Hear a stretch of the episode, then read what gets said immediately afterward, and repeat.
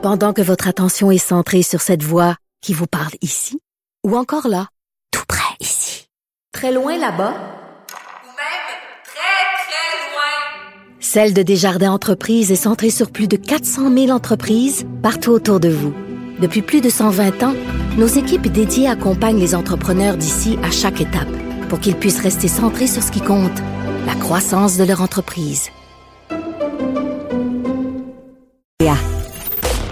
Geneviève Peterson. Rebelle dans l'âme, elle dénonce l'injustice et revendique le changement. On revient sur un reportage de mon collègue Louis-Philippe Messier dans le journal de Montréal. Il a une chronique qui s'appelle Montréal tout terrain. Il sillonne la ville souvent en course, à la course. Louis-Philippe, salut. Bonjour Geneviève. Écoute, c'est toujours fascinant tes affaires, mais je dois dire qu'aujourd'hui, ça l'a particulièrement euh, attiré mon attention. Et là, ma mère sera pas contente parce que j'ai dit ça là. Je m'excuse, maman. Euh, T'es allé à la rencontre de ceux qui s'occupent de garder le monstre. Là. Est-ce qu'on peut dire que c'est le manège emblématique de la ronde? Je pense que oui. Là. Oui, Euh, vraiment. Il y avait la, la pitoune, mais malheureusement, on l'a laissé euh, mourir et Oui. être démantelé. Et il n'y a pas eu de, de manifestation de- contre ça. Mais tout ce qui reste, je trouve, là, c'est le monstre. Et en fait, je pense que c'est un symbole que je suis allé visiter, dans Mhm. lequel j'ai grimpé, et je ne me doutais pas avant de gravir le- le- la grosse patente, Mhm. à quel point ça peut être impressionnant vu d'en haut. Euh, non seulement la vue sur la ville, mais la vue sur le manège lui-même. C'est un, c'est un kilomètre et demi, euh, comment dire, à deux voies, emberlificoté, qui tourne dans deux espèces de boucles, une en arrière, une en avant. Ça donne l'impression d'une sorte d'océan de bois. Et euh, moi, j'étais sur l'espèce de pente principale, celle où il y a la chaîne qui fait monter Mm. euh, le train. Et c'est c'est vraiment très impressionnant.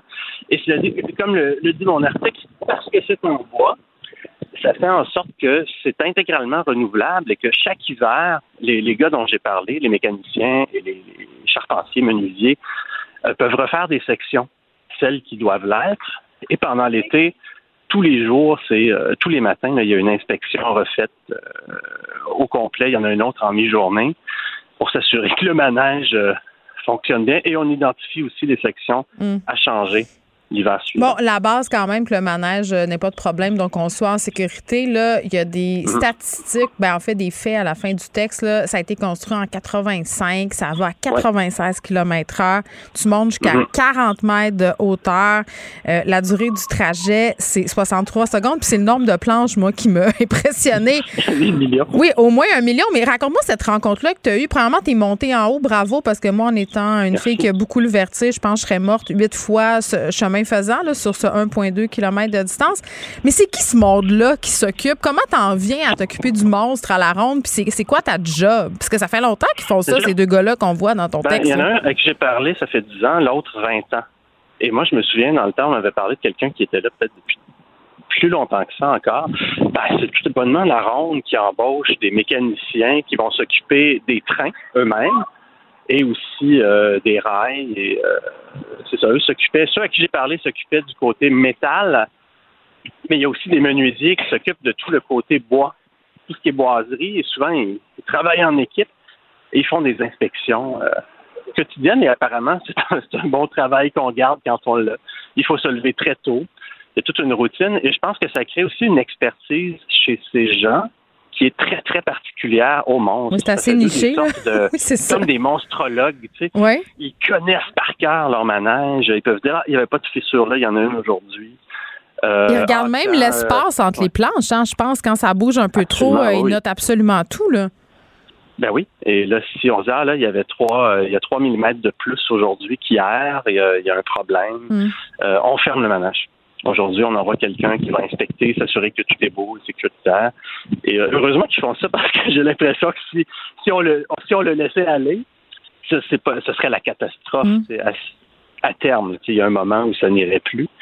Euh, c'est pour ça que c'est un manège qui demande énormément. C'est c'est ce qu'on m'explique. Le manège demande énormément de soins d'entretien, mais il est euh, potentiellement euh, éternel. Tu sais, Oui, ça, les- ça me surprenait. Je me disais, des manèges en bois, il me semble que ça ne doit pas durer longtemps, mais là, on le sait, c'est là depuis Oui, par 85. Puis ils disent que si on l'entretient bien.